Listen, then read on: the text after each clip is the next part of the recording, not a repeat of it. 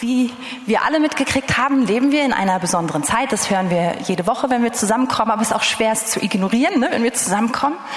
Und wir sind abgeschnitten und rausgerissen von vielem, was für uns sonst normal ist.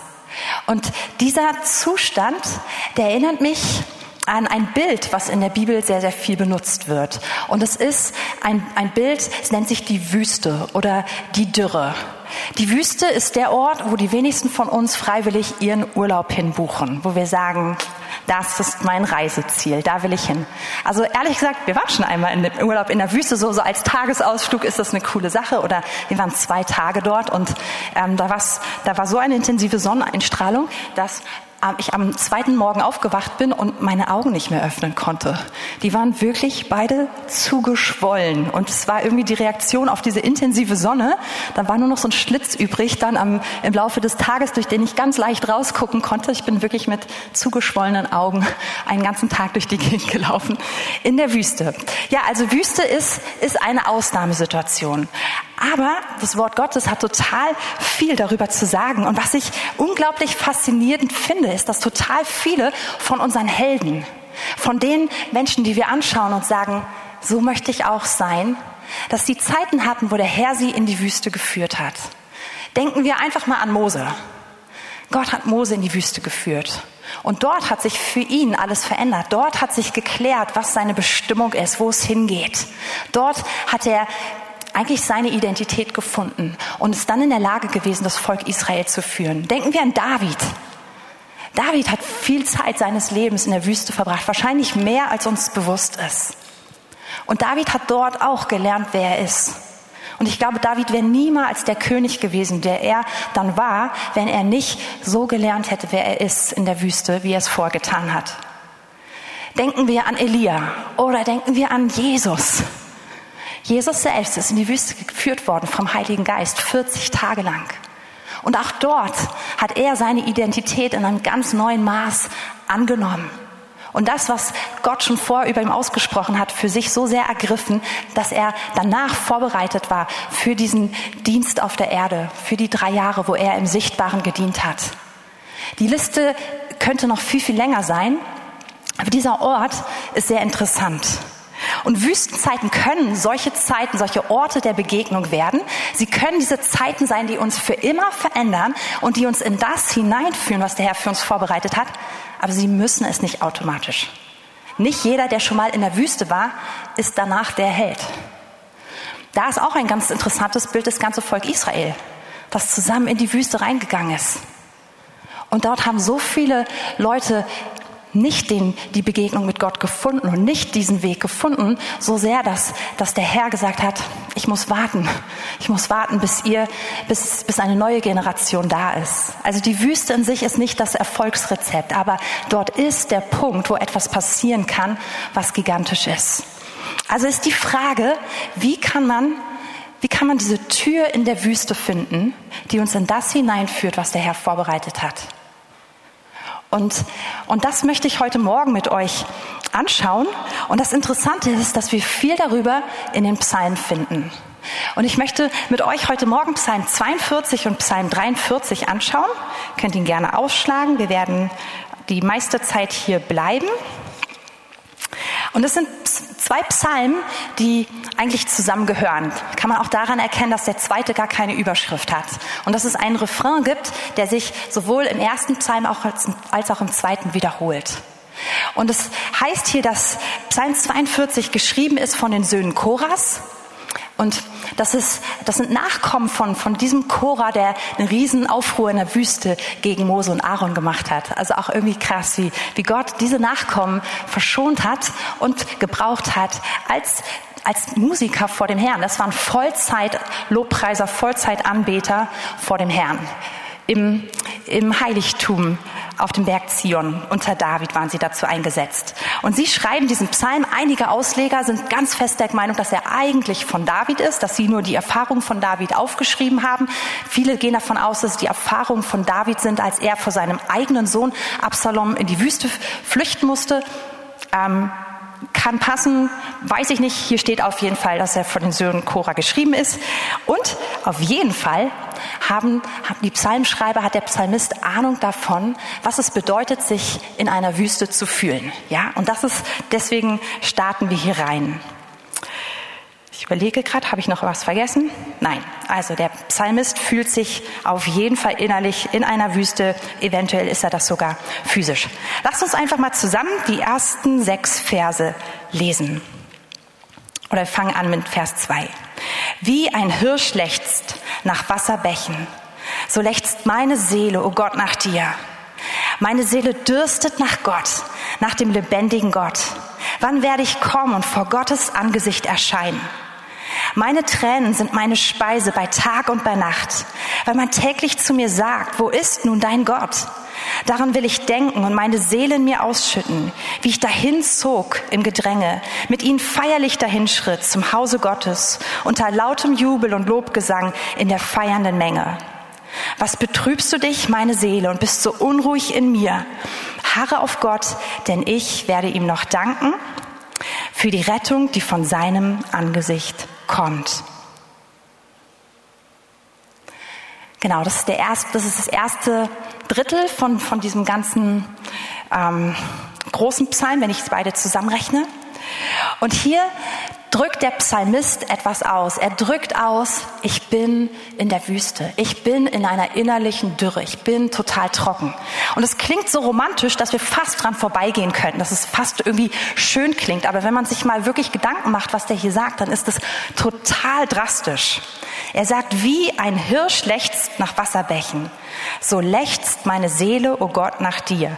In, unten in meiner Bibel steht sogar, wie ein Hirsch schreit. Ja, also vielleicht nicht ganz so romantisch, sondern so ein bisschen diesseitiger, ja. Meine Seele dürstet nach Gott, nach dem lebendigen Gott. Wann werde ich kommen vor Gottes Angesicht erscheinen? Und es klingt so, oh Herr, ich, ich habe dich so lieb. Aber was da eigentlich steht, ist, hier ist das Bild von einem Hirsch, der zum Wasserbett kommen, zum, zum Flussbett kommen möchte oder zum, zum, ja, zu dieser Stelle kommen möchte, wo er immer trinkt und da ist kein Wasser da. Und der schreit, weil er am Verdursten ist, weil er am Sterben ist, ja. Und manchmal wir, wir, wir, wir urbanen Berliner hier, ne, manchmal ist so diese, diese, diese Bilder sind für uns nicht ganz so nah. Ich habe letzte Woche hatten wir so ein kurze, kurzes Erlebnis, da flog ein schwarzer Vogel, ich glaube so eine Krähe oder so, über unsere Terrasse und unser Sohn stand an der Terrassentür und guckt raus.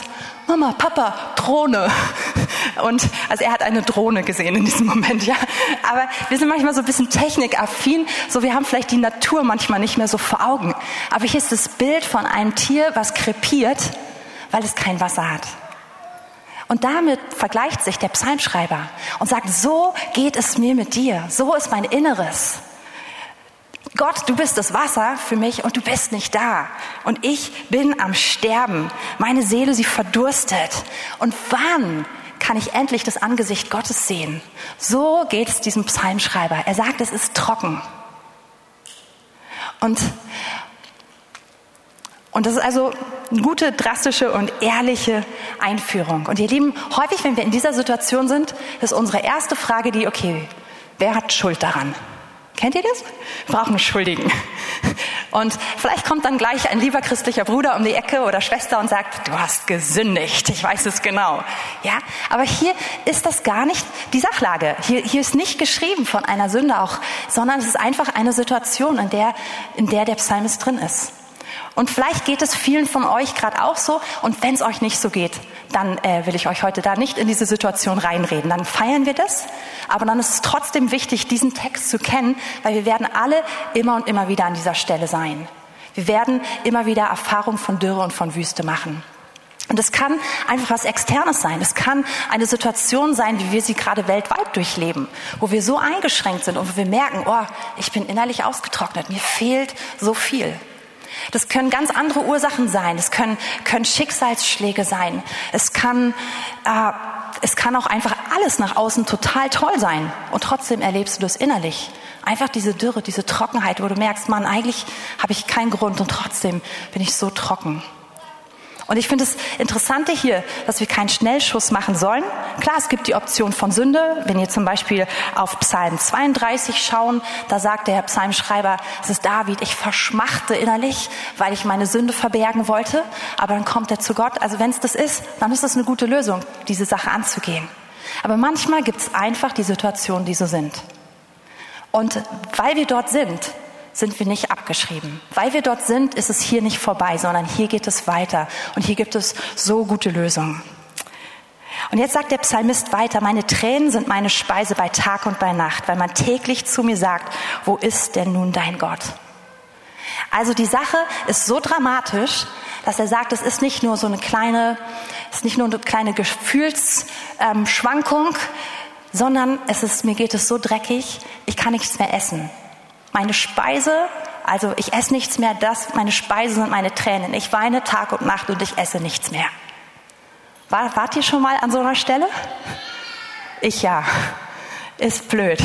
Ist richtig blöd, wenn man nur noch weinen kann und wenn man keinen Hunger mehr hat, wenn nichts mehr runtergeht, weil man sich so dreckig fühlt. Und da ist der Psalmschreiber gerade. Und jetzt interessant sagt er auch, man sagt täglich zu mir und er hat, er hat nicht nur diesen äußeren Feind, der sagt, wo bist, wo ist denn nun ein Gott, sondern er merkt, innerlich fängt diese Infragestellung in ihm selbst an. Es wurmt ihn. Er fragt sich selbst, wo ist denn eigentlich mein Gott? Diese Zweifel, diese Desillusionierung steigt hoch.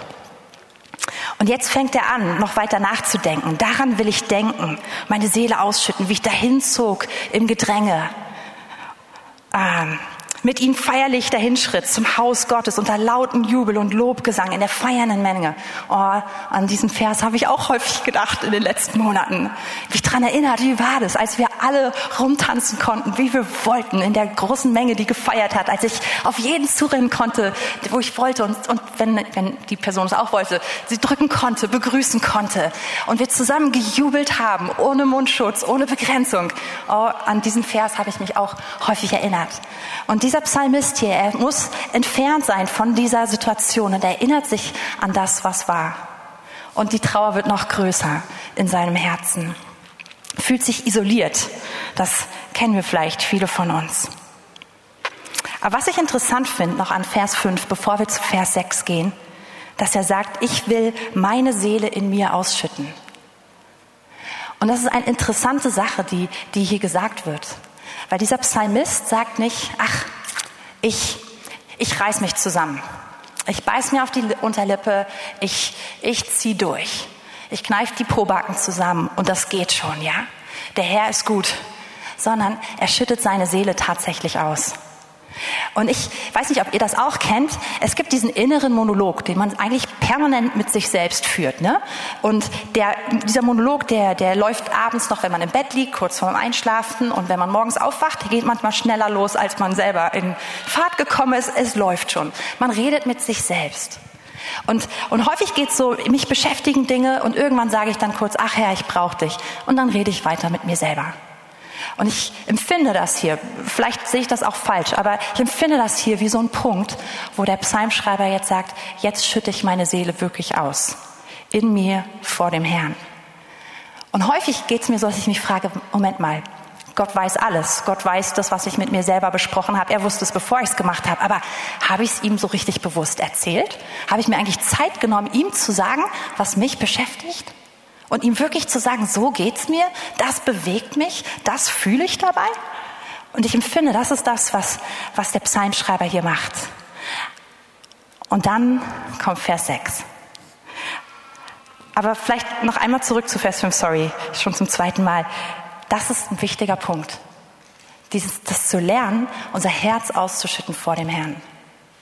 Ich kenne diese Phasen von mir, wo ich es nicht gemacht habe weil es anstrengend ist, weil es emotional ist, weil ich vielleicht dann auch einfach, äh, wie soll man sagen, weil ich weich werden muss und weil das Leute um mich herum mitkriegen könnten, weil ich dann nicht alles zusammen habe. Aber diese Zeiten, wo ich einfach alles unter Teppich runterkehre oder nicht Sachen vor den Herrn bringe, sind eigentlich furchtbare Zeiten. Und ich kenne total viele Leute, auch gerade im christlichen Umkreis, die nicht gelernt haben, das zu machen. Und ich habe liebe Bekannte, die ganz dramatische Dinge erlebt haben, weil sie nicht an diesen Punkt gekommen sind. Eine liebe, eine liebe, liebe Person ist Anfang des Jahres gestorben, weil sie nicht ehrlich war mit sich und mit Gott und einfach irgendwas oben drüber, ge, ja, irgendwas drüber gelegt hat, einfach eine Aussage oben drüber gelegt hat und ignoriert hat, dass sie krank ist und dass man ihr helfen kann. Und einfach, einfach gestorben, so mitten aus dem Leben raus. Bis dahin kann es gehen, wenn wir nicht lernen, ehrlich zu sein. Und das Ganze auch ist möglich unter einem geistlichen Deckmantel. Einfach zu ach, der Herr ist gut. Und sich nicht auseinanderzusetzen mit dem, was eigentlich abgeht. Und von daher finde ich diese, diesen Vers echt wichtig. Aber jetzt kommen wir zu Vers 6. Und Vers 6 ist das, was ich mir wünsche, dass wir alle mitnehmen. Wollen wir den einfach mal zusammen lesen? Der steht hier drauf. Genau. Also einfach zusammen. Was betrübst du dich, meine Seele, und bist so unruhig in mir? Harre auf Gott, denn ich werde ihm noch danken für die Rettung, die von seinem Angesicht kommt. Wow. Wie spät haben wir es Wir haben Zeit, ihn nochmal zu lesen. Komm, wir haben die Zeit. Der ist gut. Was betrübst du dich, meine Seele, und bist so unruhig in mir? Harre auf Gott, denn ich werde ihm noch danken für die Rettung, die von seinem Angesicht kommt. Das ist die Antwort. Die haben fünf Verse, die eigentlich drastisch ehrlich und auch sind und eine krasse Situation beschreiben. Fünf Verse, die nicht extrem viel Hoffnung geben. Und hier auf einmal kommt der erste Einschnitt.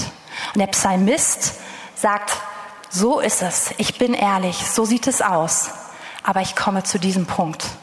Und den möchte ich mit euch kurz auseinandernehmen. Das lohnt sich, weil der kommt dreimal insgesamt. Und das Erste, was wir in dieser Situation merken, ist, er spricht seine Seele selbst an. Hier fängt der Psalmist an, zu sich selbst zu predigen. Er redet seine Seele an, sagt, was ist los mit dir? Warum bist du unruhig? Er redet nicht zu Menschen, das ist jetzt hier nicht eine Stelle, wo er andere lehrt. Und es ist auch nicht, wie häufig sonst in dem Psalm, ein Gebet, was an Gott gerichtet ist, sondern er spricht mit sich selbst. Und das ist etwas, was wir alle kennen und lernen müssen. Es ist etwas, was zu unserem, was, ja, einfach was zu dem dazugehören muss, was wir können. Total wichtig, dass du dir selber predigst. Dass du dich selber ansprichst. Und seine erste Frage also, während er sich selbst predigt, ist die, warum bist du so aufgewühlt? Warum bist du so beunruhigt? Warum bist du so niedergeschlagen, meine Seele? Und das ist eine echte Frage, die er sich stellt. Und dann kommt der Punkt Harre auf Gott. Harre auf Gott ist wieder so ein sehr, ein, ein Ausdruck, den wir wahrscheinlich nicht jeden Tag benutzen. Aber er heißt so viel wie Vertraue auf Gott. Warte vertrauensvoll auf Gott. Viele englische Übersetzungen sagen auch ganz schlicht, put your hope in God. Setze deine Hoffnung auf Gott. Also vielleicht ist das einfach simpler und erstmal klarer, wenn wir das so übernehmen. Und was hier stattfindet, ist, dass er sich überlegt, warum bin ich so unruhig? An welchen Stellen habe ich meine Hoffnung auf etwas anderes gesetzt? Und er, er, er sagt sich selbst, setze deine Hoffnung zurück auf Gott. Und das können Situationen sein, wo du einfach auf deine eigene Fähigkeit vertraust. Es muss keine massive Tatsünde sein, nichts Krasses, was hier passiert ist, sondern einfach, du vertraust auf deine eigene Fähigkeit, auf deine eigene Intelligenz, auf deine, auf deine Beziehung, auf deine soziale Kompetenz, auf dein Einfühlungsvermögen, auf deine Ressourcen, auf wirtschaftliche Dinge, auf, auf Reichtum, auf viel Einfluss, auf Versorgung, auf was es auch gibt. Und, und hier kommt der Psalmist hin und fragt sich selbst, warum ist das so? Setz und sagt sich selbst, setz dein Vertrauen zurück auf den einen, der es wirklich verdient. Und das ist der erste Punkt. Und dann geht er weiter und sagt, denn ich werde ihm noch danken für die Rettung, die von seinem Angesicht kommt. Wörtlich, unten steht es als Fußnote von mir, bei mir in der Bibel, ähm, für die Rettung seines Angesichts. Also die Rettung, die von ihm ganz persönlich kommt, die von seinem Angesicht ausgeht und die direkt zu mir kommt. Und das eine ist, dass sich also der Psalmist selbst anspricht, dass er anfängt, sich selbst zu predigen, dass er anfängt, sich selbst zu fragen und sagt, komm, korrigier deinen Hoffnungskurs. Aber jetzt fängt er an zu sagen, denn ich werde ihm noch danken, so ist mein Gott. Mein Gott ist so gut. Mein Gott ist Rettung. Mein Gott ist verlässlich. Und das Tollste an dieser Sache hier ist, dass er sagt, mein Gott, die Rettung, die von ihm kommt, sie kommt direkt von seinem Angesicht. Und das sagt der Mann, der eben gerade noch gesagt hat, ich habe keine Ahnung, wo Gott ist. Er ist weg. Mir geht es so wie jemand, der verschmachtet, weil Gott nicht da ist. Und diese gleiche Person sagt sechs Verse später, ich werde ihm noch danken für die Rettung, die von seinem Angesicht kommt. Das ist gigantisch.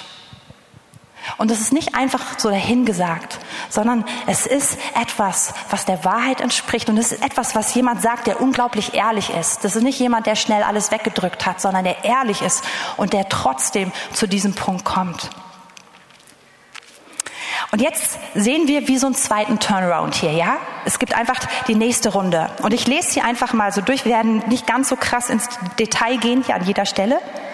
Mein Gott, meine Seele ist betrübt in mir. Darum gedenke ich an dich im Land des Jordan und der Hermon-Gipfel am Berg Misa.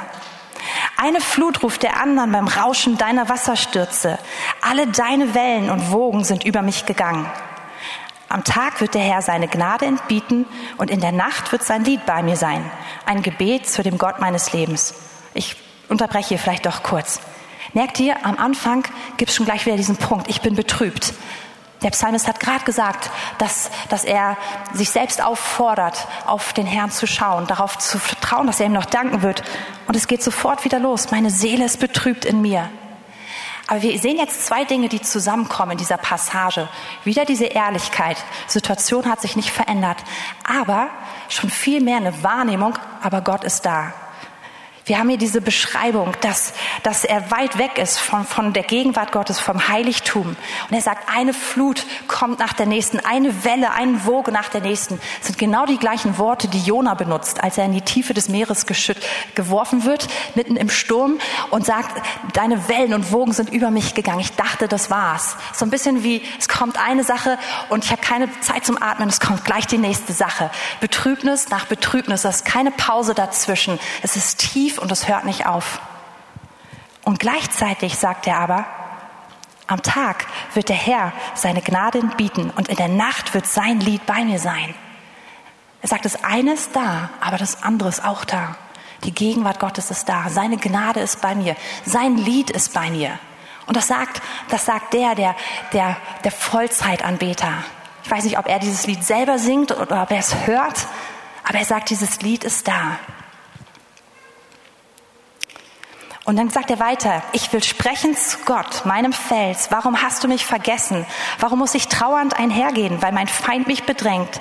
Wie Zermalmung meiner Gebeine ist der Hohn meiner Bedränger, weil sie täglich zu mir sagen, wo ist nun dein Gott? Also wir haben hier wieder beide Komponenten. Wir haben dieses, dass er sagt, es, es hört gar nicht auf. Eine Betrübnis jagt die nächste.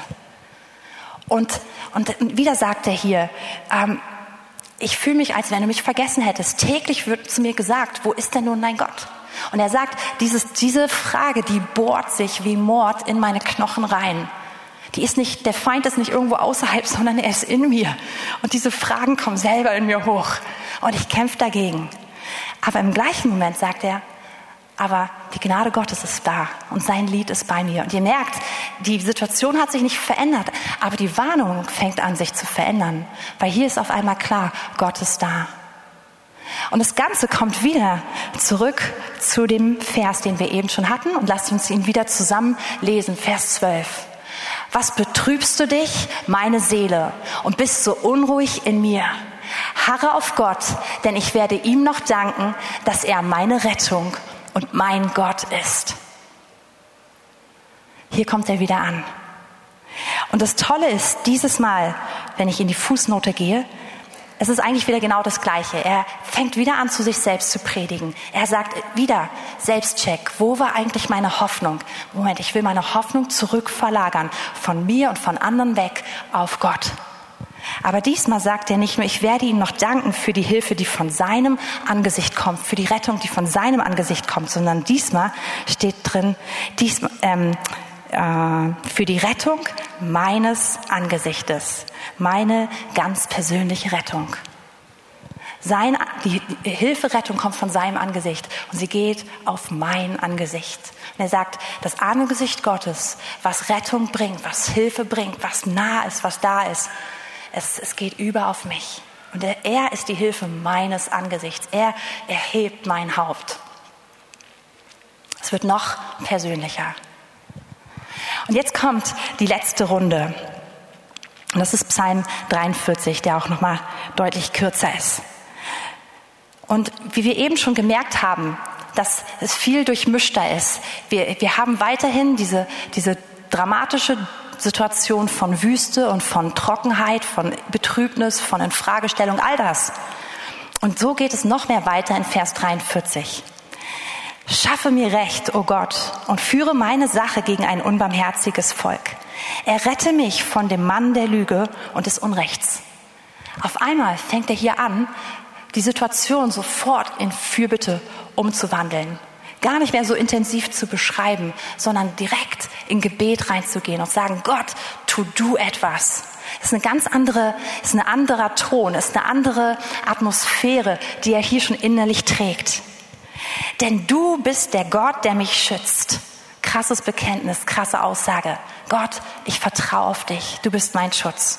Jetzt merken wir hier wieder in diesen nächsten Zeilen, die Situation hat sich, glaube ich, immer noch nicht verändert. Warum verwirrst du mich? Warum muss ich trauernd einhergehen, weil mein Feind mich bedrängt? Und jetzt interessant, wie es weitergeht. Sende dein Licht und deine Wahrheit, dass sie mich leiten, mich bringen zu deinem heiligen Berg und zu deinen Wohnungen, dass ich komme zum Altar Gottes, zu dem Gott, der meine Freude und meine Wonne ist und dich preise auf der Laute, o oh Gott, mein Gott. Also mitten in dieser Wüstensituation sagt der Psalmist jetzt, für mich. Sende dein Licht, sende deine Wahrheit und leite mich. Er sagt in anderen Worten, lieber Heiliger Geist, Geist der Wahrheit, Geist der Erkenntnis, komm und leite mich und führe mich hin zum heiligen Berg, führe mich ins Heiligtum, führe mich in die Gegenwart Gottes. Der Psalmist empfindet sich weit weg von der Gegenwart Gottes und ist wahrscheinlich körperlich, physisch weit weg von dem damaligen Heiligtum, vom Zelt der Begegnung, wo er vorgedient hat. Aber jetzt sagt er, du kannst mich führen, hier wo ich bin. Du kannst mich hinbringen in deine Gegenwart. Dass ich komme zum Altar Gottes, zur Gegenwart Gottes und zu dem Gott, der meine Freude und meine Wonne ist, total andere Atmosphäre, total andere Emotionen. Und ihn preise. Auf der Harfe ist es, ne? Laute, genau. Also jetzt wissen wir auch, was sein Lieblingsinstrument ist. Und wir merken, dass aus dieser Situation heraus ein Gebet entstanden ist, ein Bekenntnis und dass sich also hier diese Dimension öffnet. Und jetzt geht's wieder in diesen Abschluss. Den können wir wieder zusammen lesen, Vers 5. Ihr dürft ihn auch gerne laut lesen mit Überzeugung. Was betrübst du dich, meine Seele, und bist so unruhig in mir? Harre auf Gott, denn ich werde ihm noch danken, dass er meine Rettung und mein Gott ist. Hier ist wieder das Gleiche. Er spricht sich selbst an, er predigt sich weiter, predigt seiner Seele. Sagt Seele, Verlass deine alte Hoffnung. Wirf deine Hoffnung wieder ganz auf Gott. Ich werde ihm danken. Er ist der gute Retter. Er ist die Hilfe. Er ist die Hilfe meines Angesichts. Er erhebt mein Angesicht. Meine Hilfe kommt von seinem Angesicht und sie berührt meins. Sie erhebt meins. Und ich empfinde, wenn ich das dritte Mal lese, dass so eine Veränderung stattgefunden hat. Und wir haben hier eine Person, die sich in einer Wüste wiederfindet. Zumindest innerlich. Und, und sie hat uns richtig in einen Prozess reingenommen. Was mache ich in Zeiten der Wüste? Wie gehe ich um? Und ich glaube, es ist so krass wichtig, dass wir das alle wissen. Und aus, aus, dieser, aus, aus diesem Prozess können wir richtig, wir könnten so eine innere Entwicklung verfolgen. Wir können verfolgen, wie jemand von absoluter Verzweiflung zu Hoffnung, zum hoffnungsvollen Ton kommt und eine innere Veränderung durchläuft. Und das Ganze, weil es auch sich immer so wiederholt, zeigt uns, das ist nicht so ein Gebet. Ich war mal traurig, dann habe ich ein Gebet gesprochen und dann war alles vorbei. Ey, voll schön, wenn das so bei dir war, ja? Aber es gibt Zeiten, die sind anders. Es gibt Zeiten, die sind tiefer, es gibt Zeiten, die sind trockener. Und da braucht es dieses Dranbleiben. Und da braucht es dieses immer wieder dahin zurückzukommen. Was betrübst du dich, meine Seele? Warum bist du unruhig in mir? Harre auf Gott, denn ich werde ihm noch danken, dass er meine Hilfe ist, dass er, dass seine Hilfe von, meine Hilfe von seinem Angesicht kommt und dass er mein Angesicht erhebt. Und da muss man dranbleiben und da muss man es lernen, sich selbst zu predigen. Und als ich so in der Vorbereitung war, ist mir das einfach wieder neu so aufgefallen. Ähm, ich habe einfach mal nachgeschaut im ersten und zweiten Samuel, wie häufig es bei David die Situation vorkommt, dass er in der Wüste ist. Und das war mir irgendwie total klar, dass er da ist. Aber es ist, ich habe alleine 17 Referenzen nur in den zwei Büchern dazu gefunden, wie er in der Wüste war. Und total interessant fand ich, das erste Mal war er schon in der Wüste, bevor ähm, er zum König gesalbt wurde. Nämlich da sagen sein, sein, sein ältester Bruder sagt zu ihm, er ist total sauer auf ihn, als er bei der Szene mit Goliath zu der, zum Kampfplatz dazukommt. Da sagt er, und, und wem hast du die wenigen Schafe dort in der Wüste überlassen, auf die du eigentlich aufpassen sollst? Also David ist ein Kind der Wüste, ja. Er ist dort aufgewachsen, er hat dort gearbeitet, ähm, hat dort aufgepasst auf die Schafe. Und er ist auch dort immer wieder hin zurückgegangen in, in all den Jahren, in denen er sich vor Saul verstecken musste, wo er verfolgt war. Und das war nicht, das war nicht irgendwie eine Woche und es war nicht ein Gebet. Man geht davon aus, dass es so ungefähr 14 Jahre waren, diese Zeit der Flucht und des immer wieder in der Wüste sein echt lange. Wir sagen gerade acht Monate, ne? 14. Ja, das, das war, aber in dieser Zeit ist etwas entstanden, ist eine Identität von jemandem entstanden, der weiß, wohin setze ich meine Hoffnung. Und dann in der Wüste hat man nicht so viele Möglichkeiten, sich zu, darauf zu verlassen, auf die super Infrastruktur, auf, auf vielleicht all die Ressourcen, die man dort hat, auf alle Mittel, auf, auf allen Schutz, auf all das. Und das sind die Punkte, wo, wo jemand genau gefunden hat, meine Hoffnung ist in Gott. Und hier findet Identität statt. Hier werden wir zu der Person, die Gott schon immer geplant hat und die wir auch sein sollen. Wir sollen nicht mehr als das sein. Wir sollen nicht mehr als das können, sondern wir sollen an diesen Punkt kommen. Und diese Predigt heute geht viel über die Beziehung vertikal zwischen uns und Gott. Aber wenn wir diesen Punkt nicht ergreifen, dann hat es eine riesige Auswirkung auch in alle anderen Beziehungen hinein. Weil Gott uns, jeden Einzelnen in dieser Zeit, in das führen möchte, wozu er uns gerufen hat. Und ich möchte uns heute Morgen einfach ganz neu einladen, diese Einladung zu ergreifen.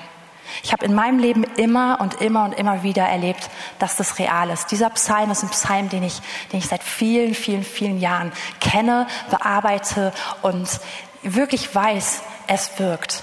Und ich kenne viele, viele verschiedene Wüsten. Ich kenne Wüsten von großer Erschütterung, von, durch Veränderungen verursacht, die, die bedrohlich ist. Ich kenne ich kenn Wüsten von einfach Traurigkeit, von Enttäuschung, von Verlust, von Mangel, von großem Mangel.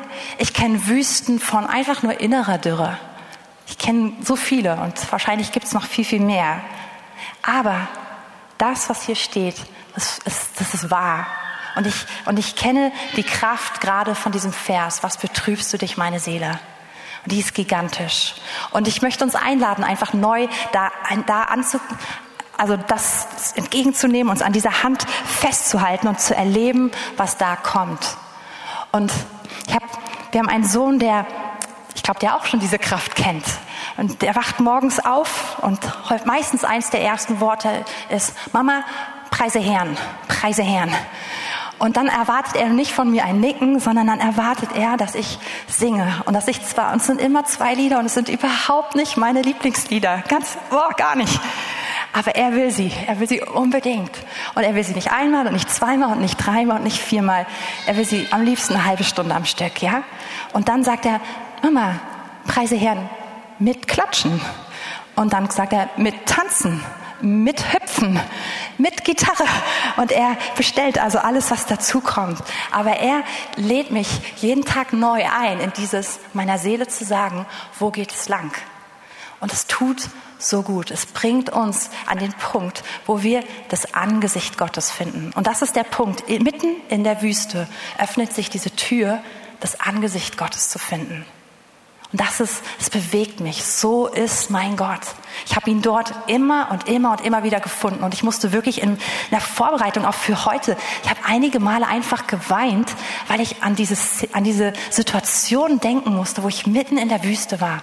Und das mir selber gesagt habe und mich daran festgehalten habe, wo ich angefangen habe, dann wieder so das Angesicht Gottes zu sehen oder auch Worte von ihm zu hören. Und es war so vorsichtig und habe mich entschieden, ich halte mich daran fest, das nehme ich.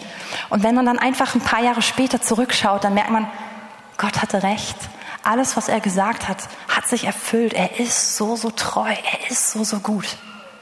Aber in dieser Zeit lernen wir ihn wirklich kennen. In dieser Zeit werden, wissen wir wirklich, wer wir sind. Würdet ihr ähm, nach oben kommen. Als Anbetungsteam, es wäre so toll, wenn ihr uns einfach jetzt im Reaktionsteil musikalisch unterstützt. Ich möchte uns einfach noch als Abschluss ähm, einen Vers aus Jesaja vorlesen. Und zwar aus Jesaja 41, ab Vers 17. Das zeigt den Charakter Gottes in der Wüste. Die Elenden und Armen suchen Wasser und finden keines. Ihre Zunge verdorrt vor Durst. Das ist das, was wir vorhin gelesen haben. Ich, der Herr, will sie erhören. Ich, der Gott Israels, will sie nicht verlassen. Ich lasse Ströme hervorbrechen auf kahlen Höhen und Quellen inmitten der Täler. Ich mache die Wüste zum Wasserteich und dürres Erdreich zu Wasserquellen. Ich überspringe mal den Vers 19. Also es geht um viele Bäume, die er pflanzt mitten in der Steppe. Damit alle miteinander es sehen und erkennen und es sich zu Herzen nehmen und ermessen, dass die Hand des Herrn dies gemacht hat, dass der Heilige Israels es geschaffen hat. So ist dein Gott. Mitten in deiner Dürre, mitten in deiner Wüste. Dort will er etwas hervorbringen. Was wunderschönes und was jeder erkennen soll. Okay, wir lassen uns zusammen beten. Und Herr, wir wollen dir danken für deine Zusagen. Wir danken dir für dein Wort. Wir danken dir einfach für diese Ermutigung, die uns direkt zu deinem Angesicht führen soll. Und Herr, da, so kommen wir zu dir und sagen, das brauchen wir, das wollen wir, das begehren wir. Und Heiliger Geist, ich bete, bitte ich, dass du als Geist der Ermutigung heute Morgen wirkst, dass du uns in diese Wahrheit hineinführst, dass du uns hilfst, unsere Seele dort mit hinzuführen.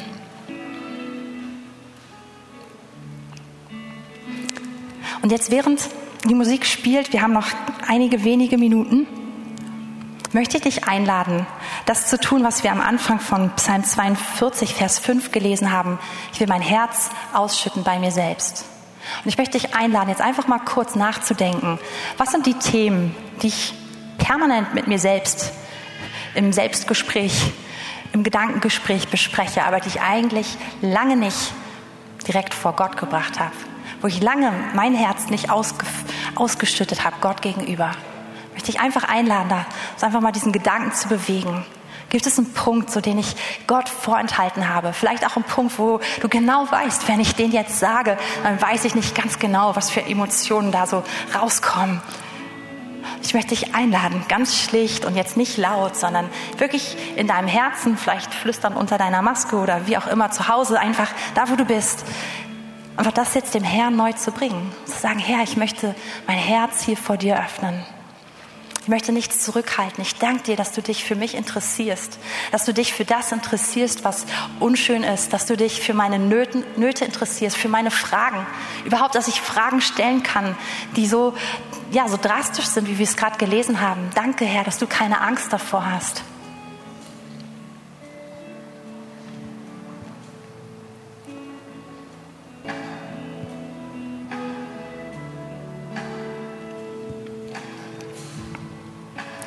Und als nächstes möchte ich euch einladen, diesen zweiten Teil heute auch nicht nur zu bejahen, sondern zu praktizieren, nämlich dass wir uns selbst predigen, dass wir unserer Seele heute Morgen predigen. Und dass wir das nicht losgelöst machen von, von unserem Inneren, sondern dass wir, waren, wir sind ehrlich und wir sollten es weiterhin sein, auch wirklich lernen, so vor Gott zu sein. Aber mit dieser Ehrlichkeit hier nicht stoppen, sondern jetzt zu sagen, ich predige meiner Seele. Und ich predige als erstes, lass deine eigene Hoffnung los, vertrau auf Gott. Und dann predige ich ihr, wer mein Gott ist. Ich erinnere mich daran, wer mein Gott ist, so wie Psalm 103. Es sagt, vergiss nicht, was er Gutes getan hat. Vergiss nicht, wie gut er ist. Und jetzt dürft ihr gerne uns sogar noch einen Ticken mehr Gas geben, uns einfach uns ein bisschen mehr Geräuschkulisse geben, so dass wir so ein bisschen mehr äh, uns dahin, da drin verstecken können. Und ich möchte euch einladen, dort wo ihr seid, einfach euch selbst jetzt zu predigen, wie gut Gott ist. Predige deiner Seele, was deine Seele heute hören muss.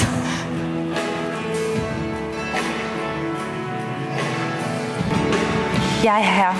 Du bist wirklich gut. Und das rufen wir heute Morgen aus, dass du ein guter Gott bist. Dass du der Gott bist, der verlässlich hilft, aber dass du der Gott bist, der nicht an unserem Angesicht vorbeigeht. Du stillst die Sehnsucht unseres Herzens, dich zu sehen, dir nah zu sein, dich zu kennen. Und gleichzeitig bist du der Gott, der wirklich Ströme in der Wüste freisetzt. Du bist der Gott, der die Tür in der Wüste öffnet, hinein in deine Gegenwart. Du bist der Gott, der uns wirklich verändert. Du bist der Gott, der uns in, in, in sein Bild hinein verwandelt. Und du bist so, so gut, so treu. Amen. Amen. Ich hoffe, dass ihr einfach das genießen konntet, was wir aus dem Wort Gottes gelesen haben, dass es zu euch gesprochen hat, dass ihr es mitnehmen könnt in die Woche, dass ihr eine richtig gute Woche habt. Und dann möchte ich weitergeben.